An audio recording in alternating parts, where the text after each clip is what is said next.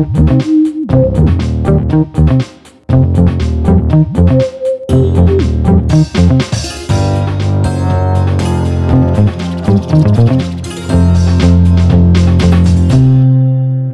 привет, друзья!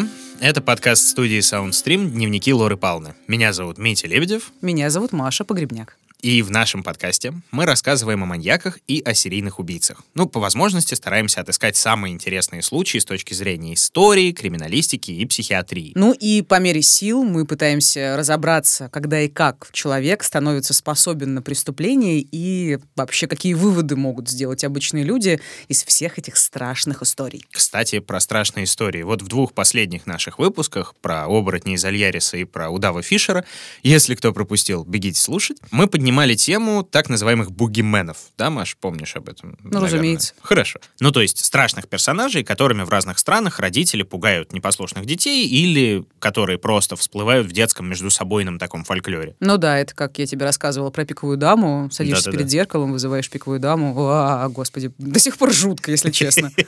Я, кстати, недавно наткнулся на добротную довольно статью одного детского психолога, вот как раз о таких страшилках, насколько они нужны.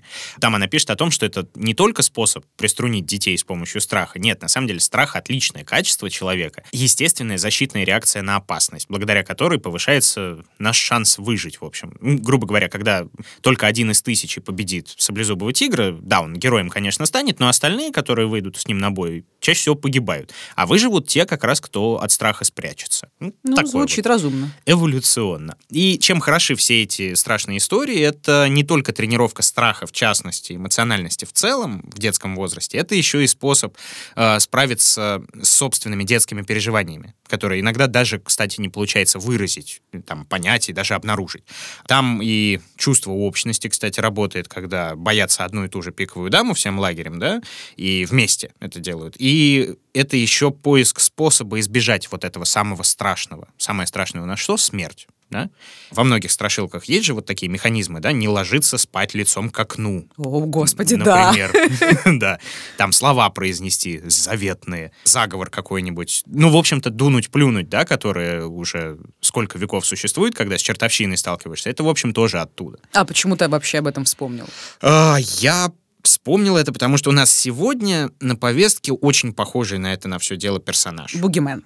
Бугимен. Типа. типа. Причем он похож, кстати, еще на одного нашего героя, аж из первого сезона. Если кто помнит, точнее, не на героя, а на героиню. Если кто-то помнит, такую Доротею Пуэнте. А, это, по-моему, бабуля, которая была совершенно не похожа на убийцу, и поэтому полицейские ее отпустили. Да, именно. Так что предлагаю вам, друзья, снова задуматься насколько внешность обманчива, поговорить о страхах, подумать о страхах. Но, друзья, пока мы не начали, сразу сделаю пару упреждающих. В этой истории совершаются преступления против детей.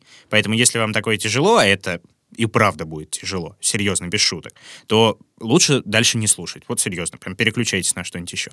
И второе, если вы вдруг решили послушать этот выпуск нашего подкаста, пока что-нибудь едите, тоже отложите лучше, все съестное.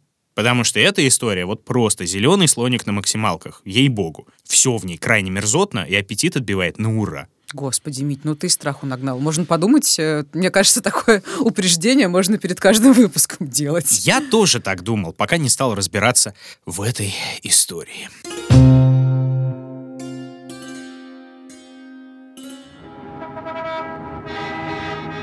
Нью-Йорк. Нью-Йорк, Нью-Йорк. 1920-е годы, или как еще называют, ревущие 20-е. Эпоха самых больших перемен в городе. Это и всплеск строительства, это и взрыв потребления, и приход новейших социокультурных явлений. Гарлем заселяют чернокожие из Южных Штатов, приносят с собой джазовый восторг и блюзовую тоску. Небоскребы растут один за другим, серьезно. Каждое четвертое здание в деловом районе Нью-Йорка построено именно тогда. Ну и, разумеется, в центре жизни крутятся очень большие деньги. А где большие деньги, там и криминал, естественно. Сухой закон, проституция, наркотрафик, профсоюзные войны, мафиозные разборки. Каждый день в городе гремят выстрелы. И каждый год в Нью-Йорке гибнет несколько сотен человек. Хотя в основном это касается, конечно, тех, кто там, или насолил большому бизнесу, или попал просто под горячую бандитскую руку. Гораздо меньше от этого страдают простые мирные жители. Причем чем дальше от разгульного центра, тем безопаснее. Простые обыватели. также работают за гроши, их жены также хлопочут по хозяйству, а дети все так же в основном проводят свободное время на улицах. Вот и теперь, в пасмурный выходной, на одной из бесчисленных мелких улиц в пригороде огромного города, компания детей и подростков играет в мяч. Лазают по деревьям в поисках птичьих гнезд, носятся, прыгают через заборы, пытаются курить, ну или просто болтают ни о чем. Все это время за компанией из тени внимательно наблюдает пожилой человек. Тонкие брови, острый нос в сочетании с пытливым взглядом делают его похожим на хищную птицу. Но вообще ничего примечательного в нем нет. Впалые глаза, бледное обветренное лицо, все в глубоких морщинах. Он стоит почти не шевелясь, как статуя. И только скрюченные пальцы беспорядочно и судорожно дергаются в карманах. А из-под аккуратных серых усов, таких же серых, как и запущенная щетина, едва видно, как дрожат его пересохшие губы. Наконец сутулая фигура отделяется от стены дома, выходит из тени и подходит к мальчику, который стоит подаль от всех. Наклоняется и говорит что-то тихо, скрипучим голосом. А затем берет его за руку и с доброй улыбкой уводит за поворот. Тело мальчика найдут пару дней спустя, в лесу недалеко от его дома. Ноги, живот и пах покрыты глубокими длинными порезами. Кое-где мясо отделено от костей. Он был задушен собственными подтяжками. Опросив свидетелей, тогда полиция узнала от других мальчишек, что жертву забрал пожилой человек в блеклом костюме с седыми усами. Ребята говорили, что он был весь какой-то серый. Так убийца получил одно из своих прозвищ — «серый человек». Боже, как мощно. Серый человек. Grey man мрак. А почему это одно из прозвищ? Да, нашего сегодняшнего героя вообще как только не звали. То есть в мировой истории криминала он один из лидеров реально по количеству прозвищ. Потому что он был и бруклинским вампиром, и Вервольфом Вистерии, и лунным маньяком, ну и просто бугименом, как мы обсуждали. И, соответственно, да, Греймен, серый человек, или еще, как иногда переводят, серый призрак. А по-настоящему его звали Альберт Фиш. Ну, там свои немножко нюансы, но я о них чуть-чуть попозже расскажу. Свой криминальный путь он начал чуть ли не в юности и почти 40 лет творил вот по-настоящему жуткие вещи. Причем все самое страшное в его биографии пришлось на зрелый период, на последние годы. Так его описывает доктор Кэтрин Рэмсленд, автор книги «Человек-хищник». Фиш был тем, кого мы сейчас называем психопатами. Иными словами, он был достаточно умен, чтобы избегать наказания и преследования. Он эффективно использовал личину доброго старого человека и, как многие современные психопаты, знал, как манипулировать людьми и пользоваться ситуацией в своих целях. Как серийный убийца он создал себе образ, который позволял ему находиться в обществе и быть приемлемым образцовым семьянином, всегда вне подозрений. Но стоит помнить, что он все отлично контролировал и мог переключаться между искусственной сущностью и настоящим собой and are able to switch from one persona to another when the need arises. Слушай, ну опять такой харизматичный персонаж кажется обаятельным, несмотря на то, что серый. Вообще довольно странная штука, потому что если посмотреть на все его фотографии, большая часть из которых сделана именно в зрелый период, не скажешь, что он именно харизматичный. То mm-hmm. есть э, он пугающий, он страшный и действительно серый. Но чего-то харизматичного и располагающего прям я бы не сказал, что есть. Ну, я имею в виду, что харизматичный это не значит располагающий, просто такой образ плотный, фактурный. Вот, вот что я имела в виду. Ну, это может быть, да. Ну, вообще, этот случай довольно известный, а в True Crime среде так почти что попсовый. Но я почему-то решил, что после Фишера должен пойти Фиш. И зайти должен Фиш. И да, я еще раз предупрежу, реально, градус трошанины тут зашкаливает, друзья. Если для кого-то, вот как нам уже писали в комментариях, уже нашелся самый поехавший, самый отвратительный маньяк, как среди наших героев, так и не только, то вполне возможно, что вот сегодня вы пересмотрите свой свое мнение. Начинаем. Итак, начинается эта история в 1870 году в Вашингтоне, который DC. В обычной семье Рэндалла и Эллен Фишей рождается четвертый по счету ребенок и получает имя Гамильтон. Так, подожди, он же Альбер или Альберт, я забыла. Ну, при рождении он именно Гамильтон Говард Фиш. Вот это знание нам чуть-чуть пригодится, чуть попозже. Mm. Надо сказать, семья была вот я сказал, обычная, но не, не совсем обычная все-таки. Совсем необычная, скажем так. Отец был намного старше матери, аж на 43 года, и на момент появления на свет нашего героя ему уже было 75 лет. Раньше он был капитаном речного судна, потом сошел на берег, занялся производством удобрений. А мать работала на какой-то там мелкой государственной должности или вообще не работала, с попеременным успехом рожая детей.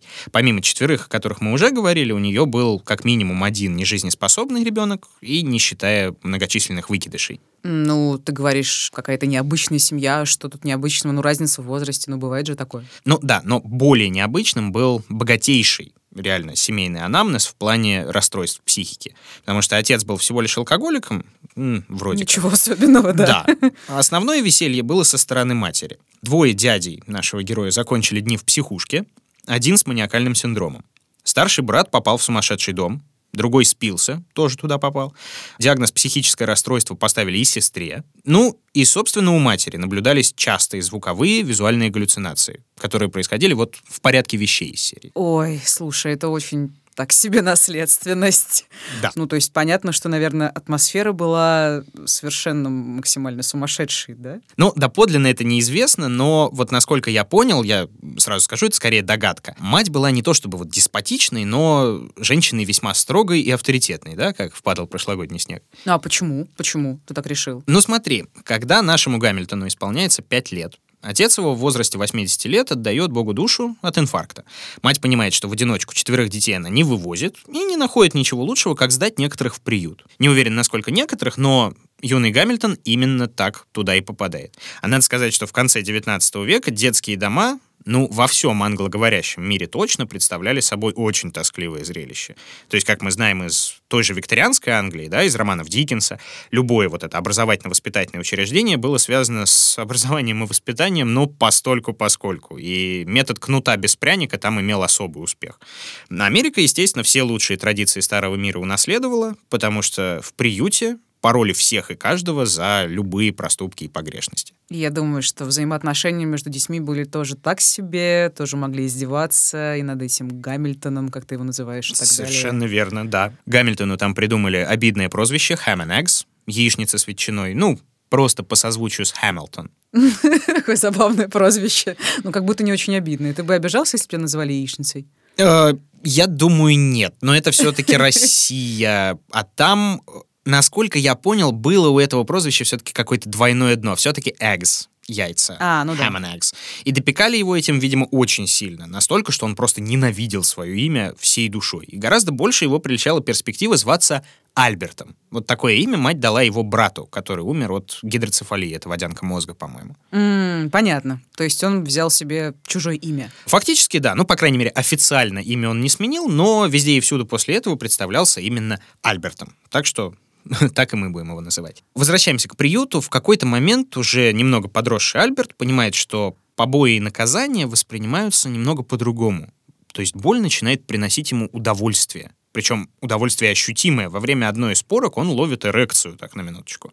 И говоря о годах, проведенных в приюте, он вспоминал, что именно тогда, именно там с ним что-то пошло не так. И вот эти постоянные избиения, равно как и наблюдение за наказаниями других мальчиков, Фиша очень сильно изменили. Слушай, ну это очень похоже на такой расхожий классический сценарий развития мазохизма. Насколько я знаю, у некоторых людей это ну, чуть ли не естественный процесс адаптации к постоянной боли. То есть э, как бы такой механизм, что мозг начинает постоянно выбрасывать эндорфины, чтобы было не так больно, да, чтобы сгладить боль. А потом э, формируется такая сильная психоэмоциональная связка, и вот возникает, видимо, элемент удовольствия. Ну да, по крайней мере, удовольствие без боли уже невозможно, не может существовать. Да. да. Даже если это разовая какая-то штука, если это часто повторять, то да, привычка. В этой веселой атмосфере Фиш провел несколько лет в районе четырех, кстати. И когда ему стукнуло девять, дела в семье, видимо, пошли в гору, и мать вспомнила о сданном в приют сыне и забрала его домой. О. Но осадочек остался, что называется, и странные привычки сформировались полностью на тот момент. В 1882, когда Фишу было 12 лет, он вступил в связь с юным почтальоном и начал свой полный девиаций путь. Вот здесь, друзья мои, откладывайте еду в сторону. Известно, что со своим другом они не только спали, но и активно практиковали ура и копрофагию. Это, ну, пили мочу, кушали кал, простыми словами, если. Зачем? Ну, сложно Если сказать. ты можешь это объяснить. Сложно сказать, Машенька. Но ясно, что это делалось, в общем, не с лечебными целями, по заветам Малахова. Нет, это было в рамках утех половых. Кроме того, любимым досугом Фиша уже в раннем возрасте стали походы в общественные бани. Ну, бани, разумеется, мужские, где можно было беспрепятственно наблюдать за переодевающимися и голыми мальчиками. Так, ну, судя по тому, что у него была связь э, с юным почтальоном, у него, видимо, сложилась гомосексуальная ориентация. Вот тут тоже сложно сказать. Не совсем, потому что в сексуальном плане у него была стойкая приверженность только к насилию. А с кем именно этим заниматься был для него ну, немножко вторично. Это можно сказать потому, что с тех же юных лет он начал писать письма неприличные письма одиноким женщинам. В газетах, в отделах объявлений и брачных объявлениях он выискивал вдов или просто женщин, которые ищут мужчину познакомиться, и активно предлагал себя в качестве раба, объекта избиения и извращенца, готового к употреблению всего отвратительного. Так, и у него были какие-то отклики. Нет, как я понял, нет. Ни сам Фиш в этом, по крайней мере, не признавался, ни документальных свидетельств тоже нет. Тем более, как бы до новой морали тех же ревущих 20-х, до появления тех же флэперов было еще далеко. Ой, слушай, я помню это слово, но забыла. Это что-то с девушками связано. А, э, флэпер или флэпер girls, по-моему, их называли. Девушки, расправляющие крылья. Это вот тоже такой один из ярких моментов тех лет, когда девушки, вопреки уже навязшей на зубах этой викторианской морали, заявили о том, что можно себя вести раскрепощенно и нормально, сохраняя при этом социальный статус. То есть они там пили пиво, курили папиросы, матерились как мужчины. Ну и, естественно, гнев общества обращали на себя невероятный, как патриархальных мужчин, так и костных женщин, которые... Эмансипе, в общем. Да, и в том числе раскрепощенно они вели себя и в сексуальном плане, а это тоже был вызов вызовов, потому что тогда ты как, либо благообразная мадама, либо проститутка, и третьего не дано, к сожалению. Между благообразной мадамой и проституткой никого нет. Никого. Ну, ладно, мы отвлеклись. Писал, значит, наш фиш дамам непристойности, причем писал всю жизнь, и никто вроде как не откликнулся. Ну, я думаю, если честно, даже для раскрепощенных 20-х это было too much. Но пока что на дворе 1890 год, и 20-летний Фиш приезжает в Нью-Йорк, вовсю набирающий обороты большой город. И там начинает работать проститутом. А есть разве такое слово? Ну, я не знаю, э, мужчина-проститутка, это как-то... Ну, то есть как, есть феминитив, а мускулитивы есть? Или это так не работает, стрелочка не поворачивается? Не знаю, честно говоря, я не эксперт. Ну Короче, ладно, хорошо. мужчиной-проституткой, да, давайте так. И что, он пользовался популярностью? Ну, как я понимаю, спрос на такие истории всегда был. Всегда и везде. Есть, кстати, сведения, что он какое-то время покатался даже по Европе, работая в подпольных, полулегальных борделях для мужчин, клубах для джентльменов, как их тогда еще называли. И, как рассказывал сам Фиш, было у него бесчисленное количество любовников как по работе, так и в качестве хобби, потому что попутно в это время он начинает насиловать маленьких мальчиков. Но проверить эту информацию невозможно, потому что суд, когда его уже поймали, спойлеры, а, признал Фиша патологическим лгуном, и все его заверения, что у него в каждом штате был хотя бы один изнасилованный мальчик, непроверяемы от слова совсем. Блин, очень жестко звучит все равно. Слушай, и он вот вел такой образ жизни, он выбрал его и вел его в дальнейшем, или... Ты знаешь, нет. В 1898, ему, соответственно, 28 лет, он решает остепениться. Ну, точнее, не он решает, за него решает мать фактически, как мы помним, строгая авторитетная. Она находит ему жену, некую Анну Мэри Хоффман, с которой он заводит, внимание, шестерых детей. Ого! Да. Неплохо, есть- зря времени не теряет. будучи человеком, ориентированным вроде как не туда. И попутно он работает маляром, оттачивает мастерство красить стены и, опять же, по его признаниям, не прекращает своих вот этих экспериментов. А лет пять спустя его ловят на хищении в особо крупных и отправляют в Синг-Синг, знаменитую тюрьму штата Нью-Йорк.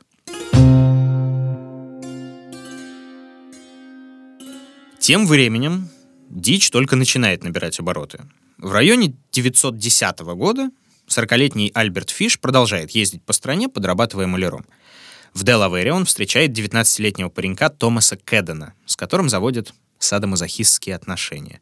Причем никто до сих пор не уверен до конца, насколько они были взаимными, было ли там принуждение, а, потому что парень вполне мог быть умственно отсталым. Но в какой-то момент Фиш отводит Кэддена в старый амбар и начинает пытать. Причем пытки продолжаются больше двух недель. В завершение всего он попытался кастрировать свою жертву, точнее, отрезал половину, скажем так. И изначально после этого Фиш собирался убить парня, разрезать тело на куски и взять с собой. Но в какой-то момент он понял, что жара стоит, и останки начнут разлагаться и привлекут к нему лишнее внимание. Так что он даже обработал раны перекисью, оставил изувеченному парню 10 долларов, поцеловал на прощание и отчалил первым же поездом. Про поцеловал особенно цинично. А этот парень, я так понимаю, не выжил?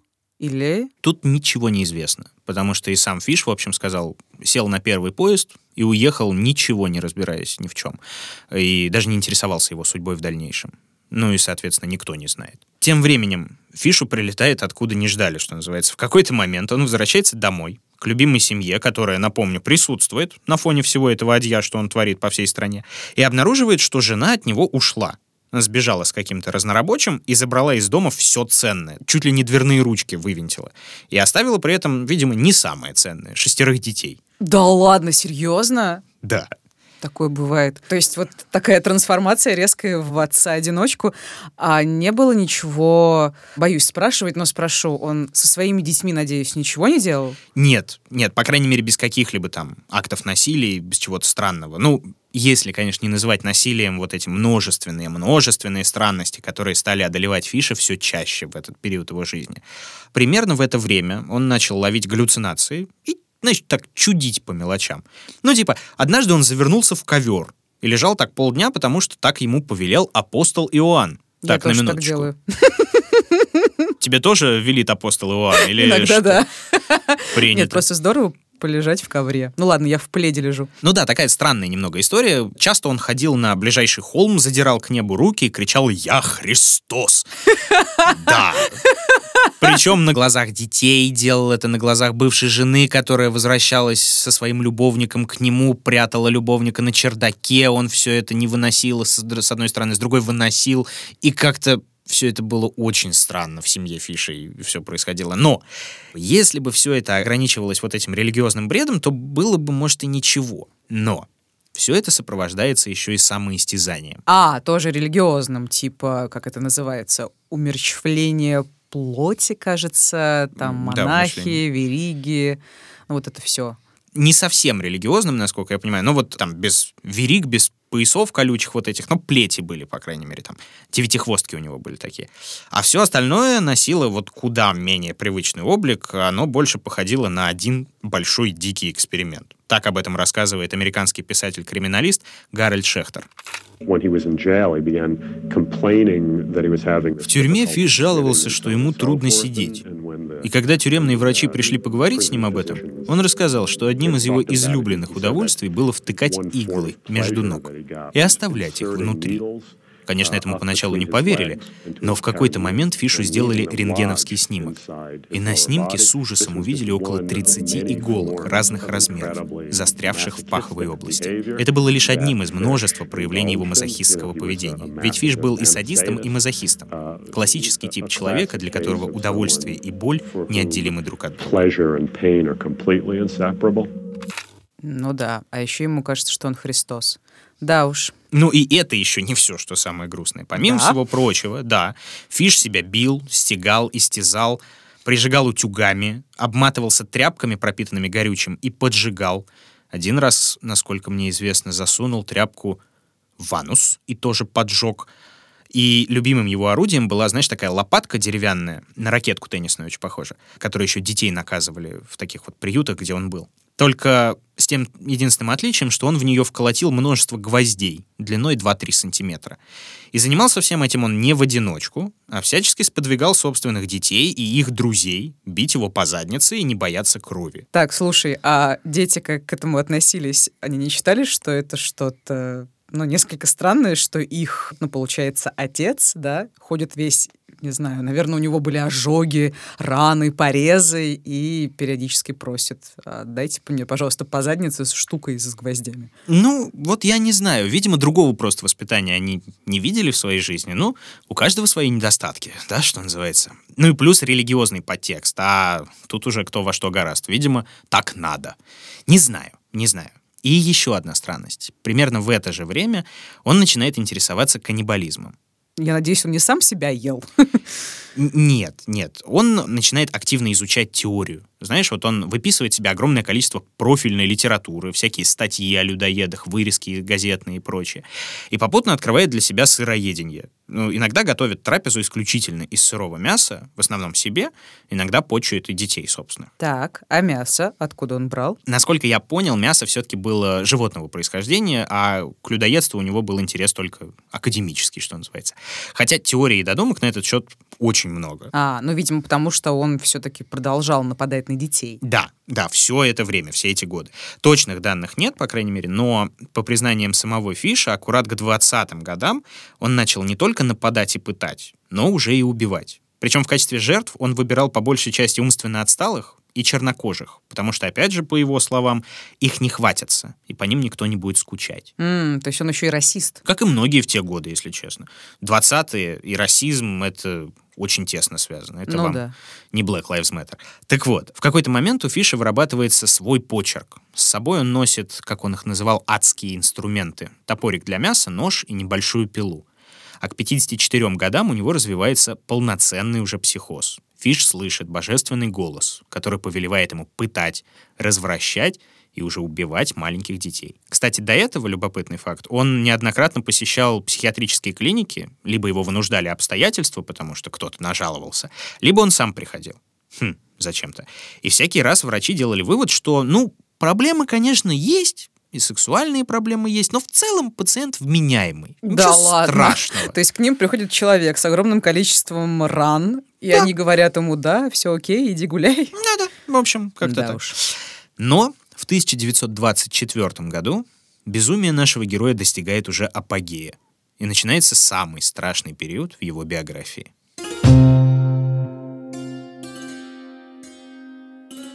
В июле 24 года в пригороде Нью-Йорка пропадает девятилетний Фрэнсис Макдоналл. Родители забили тревогу, обратились в полицию, когда он не пришел ночевать. Это вот э, его историю я рассказывал в самом начале, обнаружен в лесу, задушенным и истерзанным.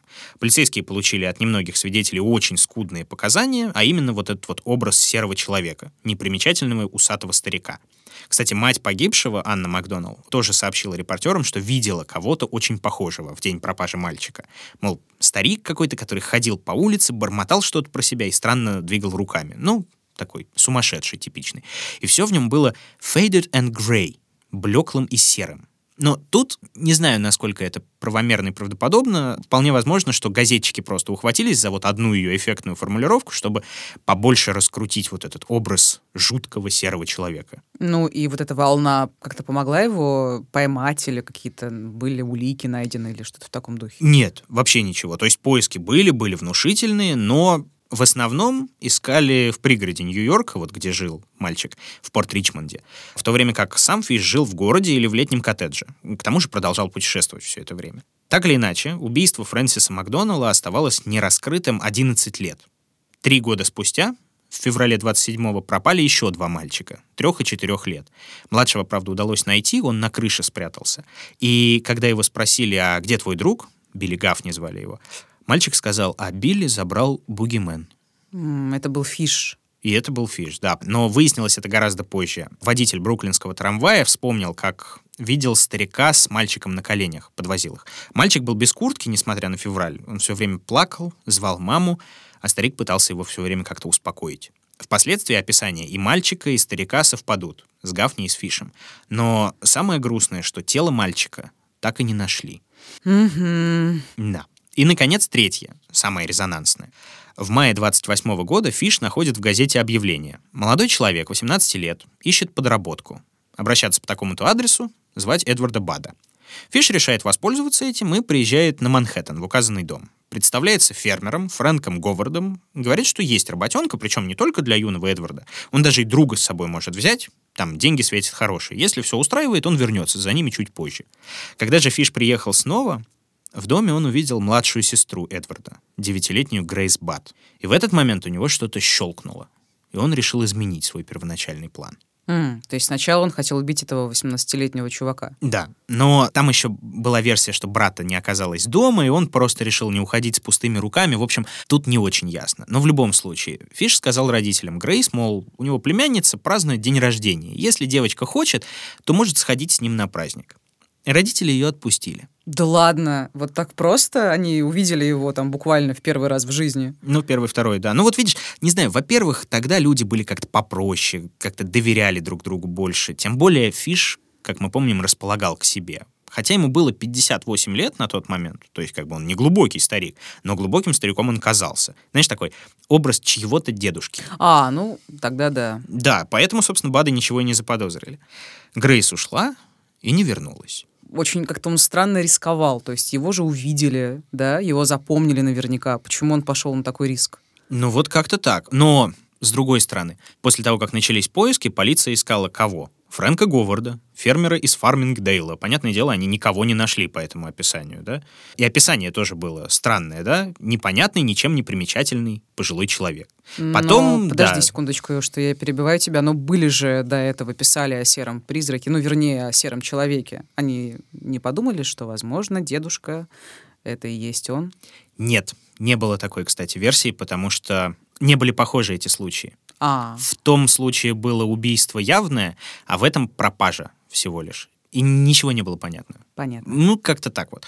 В конечном итоге, пару лет спустя, по этому делу был арестован 66-летний домоуправитель по фамилии Поуп. И просто потому, что на него донесла жена после развода, видимо, очень сильно хотела насолить. Бедолагу промурыжили в тюрьме 108 дней, но в итоге в суде он смог доказать свою невиновность. И я так понимаю, что больше никаких зацепок не было. Нет, никаких. А Фиш тем временем продолжал свои экзерсисы, докучал вдовам, отвечая на их брачные объявления в газетах и снова предлагая свои отвратительные услуги. И одна из них пришла в справедливое довольно негодование и обратилась в полицию, потому что с этим извращугой надо что-то сделать, друзья мои, правильно? И Фиша арестовали в 1930 году за непристойное общественное поведение. Класс, слушай. Ну и стало ясно, что это он или просто... Ты знаешь, нет, Да ладно. увы. Да, ему сделали внушение, его даже направили в психиатрическую лечебницу для наблюдения, но там Фиш вел себя прилежно, вежливо общался со врачами, так что его признали опять, ну не совсем здоровым, разве что там легкие перверсии, наступающее старческое слабоумие, а так вполне вменяемым. И отпустили. Черт возьми, а нет слов у меня. А в 1934 году, спустя 6 лет после пропажи Грейс Бат, ее мать получает анонимное письмо. «Моя дорогая миссис Бат, в 1894 году мой друг ходил матросом на пароходе «Такома» под командованием капитана Джона Дэвиса. Из Сан-Франциско они прибыли в Гонконг. По прибытии мой друг и два других матроса сошли на берег и напились. Когда они возвратились, корабль уже ушел. В то время в Китае царил голод. Мясо любого сорта стоило 1-3 доллара за фунт. Больше всего от голода страдали бедняки, так что всех детей младше 12 лет продавали, чтобы спасти старших. Маленькие мальчики и девочки на улицах никогда не были в безопасности. В любом магазине можно было заказать бифштекс из кого угодно. Самой вкусной частью тела была задница. Она продавалась дороже всего. Мой друг сильно там задержался и в конечном итоге распробовал человеческую плоть. Когда он вернулся в Нью-Йорк, он похитил двух мальчиков, 7 и 11 лет. Спрятав их в своем доме на окраинах, он держал их связанными в туалете. Несколько раз на дню бил, чтобы сделать мясо вкуснее. Первым он убил старшего, тот был толще. Каждая часть тела была разделана, обжарена, сварена и протушена. Младший повторил этот путь. Друг так часто говорил мне о вкусе человеческой плоти, что я решил попробовать, дабы составить свое мнение. В воскресенье, 3 июня 1928 года, я обратился к вам, миссис Бат. Принес вам корзину земляники. Мы позавтракали. Маленькая Грейс села мне на колени и поцеловала меня. Я решил ее съесть. Предложил взять ее на праздник. Вы сказали, да, она может идти. Я привел ее к пустому дому в Вестчестере, который выбрал загодя. Когда мы добрались, я велел ей остаться снаружи. Она собирала дикие цветы. Я поднялся наверх и снял всю свою одежду. Я знал, что если начну делать то, что намеревался, то запачкаю ее кровью. Когда все было готово, я подошел к окну и позвал ее. Затем я скрылся в туалете, пока она не вошла в комнату. Когда она увидела меня голым, то закричала и попробовала убежать на лестницу. Я схватил ее, она сказала, что обо всем расскажет маме. Сначала Я раздел ее догола. Она пиналась ногами, кусалась и рвалась. Я задушил ее. Мне потребовалось 9 дней, чтобы полностью расправиться с ее мясом. Я не вступал с нею в половой контакт, хотя и мог бы, если бы захотел. Она умерла девственницей. Некоторые детали я тут сознательно опускаю, друзья, потому что как бы и без того плохо. Но хуже всего было то, что миссис Бат читать не умела. Поэтому все письмо был вынужден прочесть ей ее сын, тот самый Эдвард, за которым изначально пришел Фиш. Слушай, а почему он решил вообще это написать? Тут сложно сказать. Ну, на поверхности желание помучить и без того травмированную семью Бадов, а с другой стороны, как в случае с одним из наших первых персонажей, BTK, да, могло быть подсознательное желание быть пойманным. Не знаю, что именно, но в любом случае еще раз прожить этот случай, еще раз получить то же самое удовольствие, излить на бумагу все свои эмоции, для Фиша было вполне привлекательным действием. Ну, а это письмо могло стать зацепкой, я же правильно понимаю? Да, могло и стало, слава богу. После того, как детективы ознакомились с его содержанием, официально и неофициально, кстати, было объявлено, что можно не останавливаться ни перед чем. Главное — найти этого ублюдка любой ценой. Более того, делом занялся детектив Кинг, на тот момент легенда нью-йоркского сыска, который занимался поисками Грейс. Но за пару лет до вот этого письма он ушел в отставку. И как в лучших боевиках он сказал, ребята, если что, он мой. Вступил на тропу войны, начал поиски. Письмо и конверт пристально изучили под микроскопом и нашли маленькую шестиугольную эмблему частной благотворительной ассоциации водителей. Там опросили всех, узнали, что был швейцар в этой организации. Он взял себе немного констоваров, перевез в меблированную квартиру, которую снимал, а когда съехал, то все забыл там. И еще одна зацепка получается. Хозяйка этих меблированных комнат сообщила, что после швейцара туда заселился некий Альберт Фиш. Но он уже съехал. Хотя он может вернуться за денежным чеком, который ему посылает сын. Полицейские затаились и стали ждать. И вот несколько дней спустя Фиш действительно появился. Детектив Кинг остановил его и предложил пройтись до участка, ответить на пару вопросов. Старик согласился, и дальше происходит сцена, опять же, достойная великого боевика 90-х. Внезапно Фиш достает из кармана опасную бритву, некоторые даже пишут, что две бритвы, по одной в руку, по-македонски, и нападает на детектива. Тот его разоружает, задерживает, кладет на землю и шепчет на ухо «Теперь я тебя поймал». Возможно, даже добавляет ублюдок, но это не точно. Это в кино, мне кажется, было бы уместно. Круто, да. круто. Да, и уже в участке Фиш не делает ни одной попытки отречься от убийства Грейс Бат. Он даже заявляет, что намеревался прийти в дом Бадов снова, на этот раз за своей изначальной целью, за ее старшим братом. Так что стало очевидно, что шестилетняя охота на детоубийцу успешно завершилась.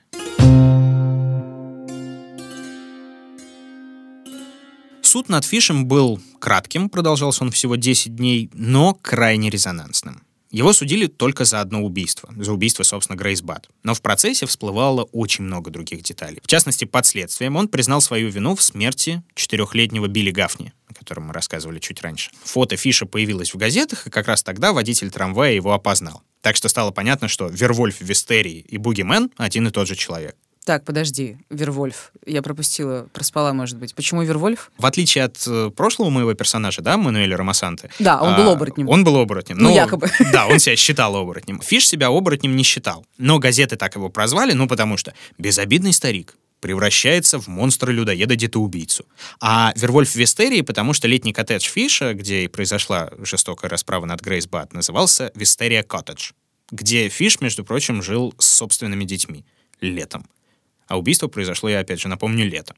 То есть вполне вероятно, что в это время в доме были его дети. Так, слушай, я запомнила, что еще был, по-моему, бруклинский вампир и какой-то лунный кто-то там. Лунный маньяк, да. Да. Это все вот э, газетные имена, которыми Фиш обрастал по мере новых признаний. Скажет он, что он пил кровь своих жертв. Все. Бам, бруклинский вампир. А, Да, скажет, что подавал сырое мясо детям в полночь. Все, бам, лунный маньяк. Ну, ради сенсации газеты цеплялись за каждое и раздували даже случайно оброненные реплики, серьезно. А с Билли Гафни история была еще отвратительнее, стала, по крайней мере, когда Фиш отправил письмо своему адвокату. И в нем он подробнейшим образом, по пунктам расписал, что именно он делал с мальчиком. Ну, как бы, друзья, ей-богу, кто хочет, почитайте. Я, с вашего позволения, не буду зачитывать. Да ладно, одного хватило. Ну, вот именно, да. Вполне. Ну, если в двух словах, то там о готовке. М. А, да, собственно, тело мальчика поэтому и не нашли. Мать Билли приходила в тюрьму и уговаривала детективов разрешить ей поговорить с Фишем. Ну, то есть узнать, что он сделал с ее мальчиком, да? Но, видимо, убийце просто не хватило духу встретиться с матерью убитого им ребенка лицом к лицу. Он отказался с ней говорить, он плакал, просил оставить его одного. В итоге два часа несчастная мать пыталась добиться хоть чего-нибудь и ушла ни с чем. Но все-таки его признали виновным, я надеюсь. В этом официально нет как и с первым убийством Фрэнсиса Макдоналла, тоже не признали. Он тоже признался, но чуть ли не задним числом. А почему? Потому что не нашли ничего или...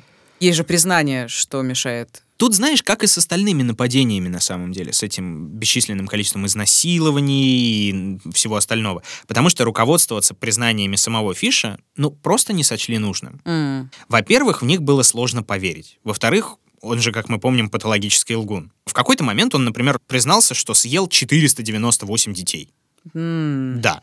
Ну, совсем маловероятно. Да? И поэтому до сих пор во всех материалах количество изнасилований, количество убийств, все это подвергается сомнению. Так что судили его все равно вот по одному единственному этому случаю. И я так понимаю, что осудили его именно за каннибализм. Он а был нет, доказан. Нет, кстати, это интересная деталь. Суд был настолько шокирован всеми этими деталями, что большинство материалов дела просто не придавали огласке. Причем на долгие-долгие годы они ушли в архивы и там оставались. Потому что это бы означало, ну, повергнуть в ужас все население Нью-Йорка. Беспрецедентный случай. Такого не было раньше. Ну да, представляю. Ну, а тогда за что они его... В смысле, в чем они его обвинили? Да, Фиша тщательно обследовали, тщательно допрашивали и зацепились за одну формулировку из как раз из его допросов. Маньяк признался, что получил сексуальное удовлетворение дважды когда резал девочку. При этом изнасилования не было как такового, он и сам это отрицал, ну там, с попеременным успехом. Когда-то говорил, что да, я это сделал, когда-то говорил, что нет, мне это и в голову прийти не могло. Но в итоге это и взяли за основу и приписали ему убийство с сексуальным мотивом. Mm, ну, то есть, э, чтобы это было, наверное, более или менее понятно для людей, да? Ну, Потому вот... что если сказать правду...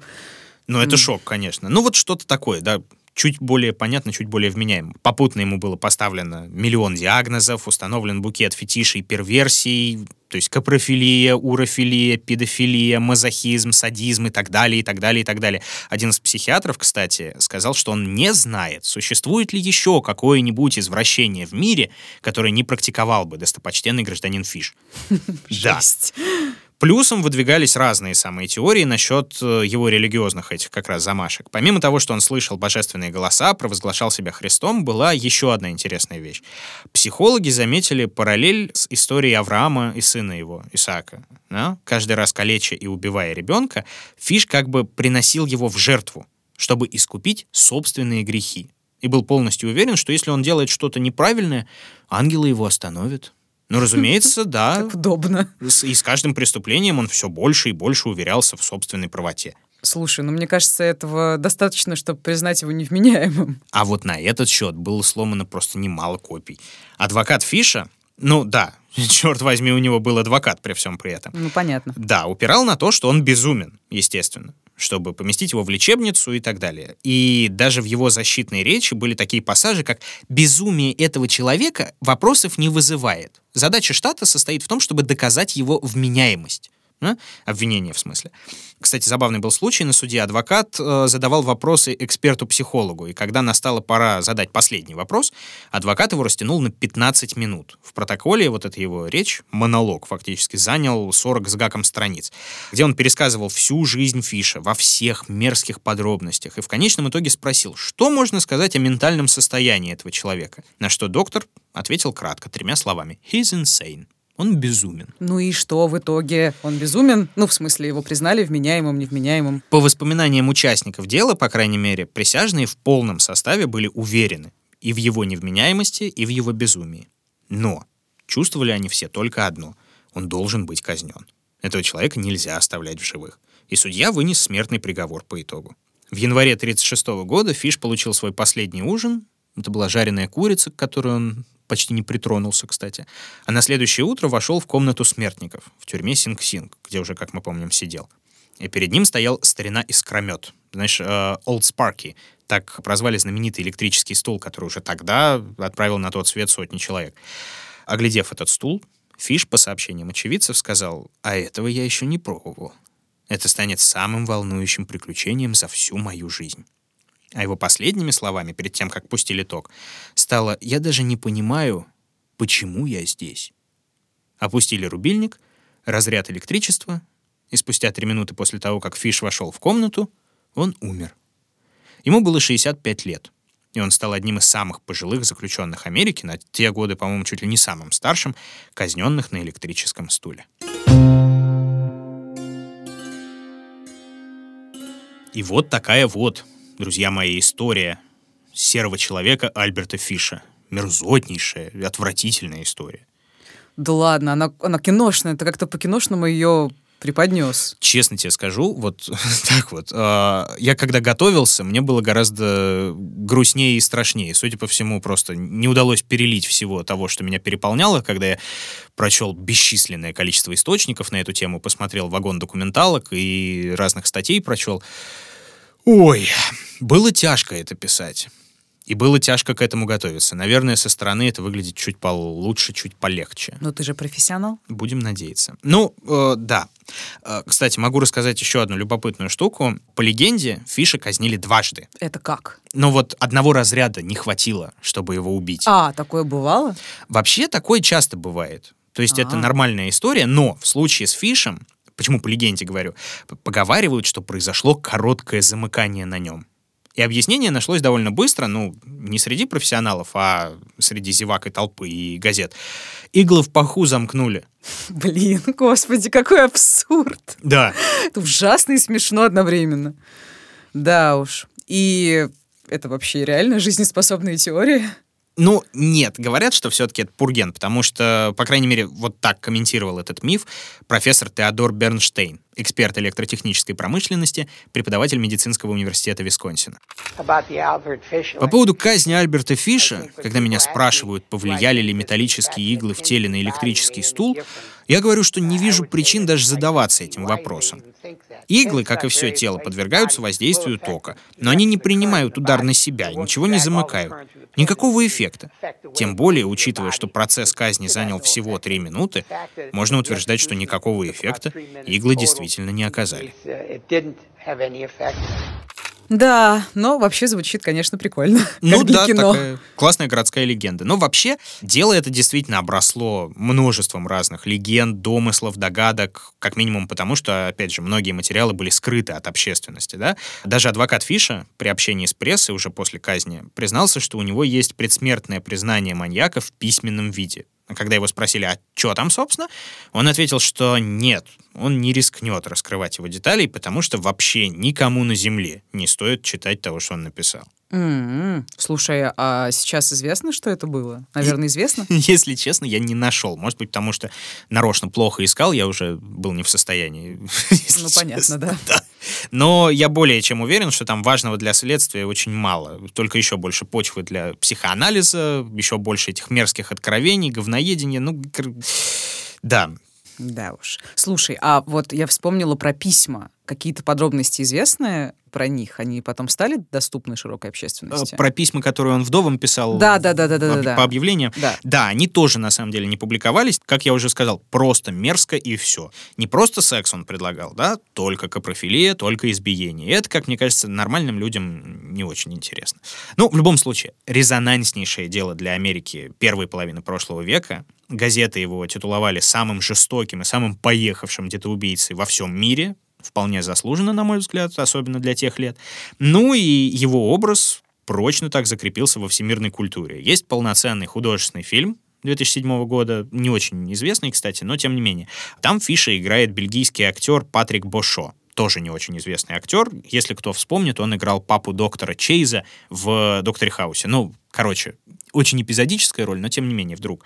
Фиш также еще упоминается в «Доме тысячи трупов». Э, Есть аналогия с ним в романе Стивена Кинга «Черный дом», по-моему, называется. Да, там один из злодеев получает прозвище Fisherman, типа рыбак, и вообще подражает нашему людоеду под влиянием какого-то демона.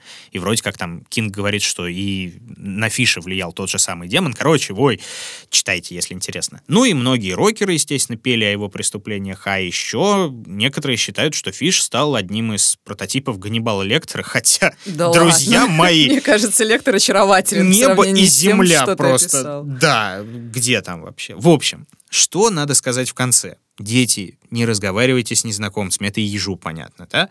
Но когда мы говорим о незнакомцах, то в первую очередь мы почему-то говорим вот о злобно выглядящих дядях, потом о добрых дядях, потом о тетях, и уже, как мне кажется, в самом конце мы упоминаем стариков. Потому что, ну, пожилые люди, ну, чем они в теории могут быть опасны, да? Силы не те, то да сё, нет. Даже самые мило выглядящие старики и старушки не показатель. Поэтому помним простые правила от Лизы Алерт. Не ходить никуда с незнакомцами, не разговаривать с ними, не бояться звать на помощь. И добавляем к этому ко всему одну невероятно простую формулу. Ни один взрослый не попросит помощи у ребенка. Это, мне кажется, уже вполне походит на закон. А это был подкаст «Дневники Лоры Палны». Меня зовут Митя, а тебя зовут? Блин, прости, я задумалась. Меня зовут Маша. Подписывайтесь на наши уведомления, чтобы сразу же узнавать о свежих выпусках. Их вы можете, кстати, послушать и в мобильном приложении, и на сайте SoundStream, и в нашей официальной группе ВКонтакте vk.com slash Лора Пална, как слэш так и пишется. Ну и везде, где вы слушаете подкасты. В Apple Podcasts, Google Podcasts, CastBox и на YouTube. Следить за нашим творчеством и самолюбованием можно в нашем инстаграме Лора Пална 2020. Там потихоньку собирается самое вкусное, смешное и приятное. Ставьте нам справедливые оценки, пишите конструктивные отзывы, рассказывайте, о ком бы вы хотели услышать в следующих выпусках, а еще, если вдруг очень захочется, поддерживайте Лору Палну, родную и дорогую, на Патреоне. Будьте осторожны. И будьте счастливы.